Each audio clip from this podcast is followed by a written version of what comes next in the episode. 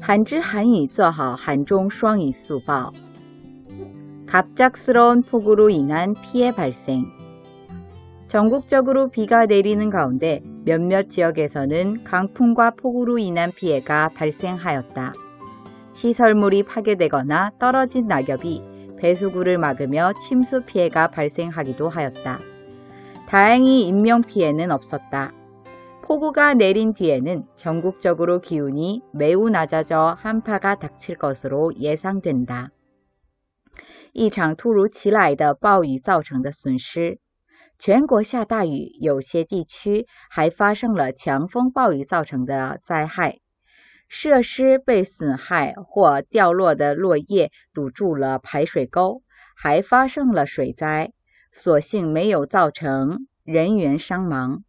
预计暴雨过后，全国将出现温气温非常低的寒流。寒雨资讯尽在寒知。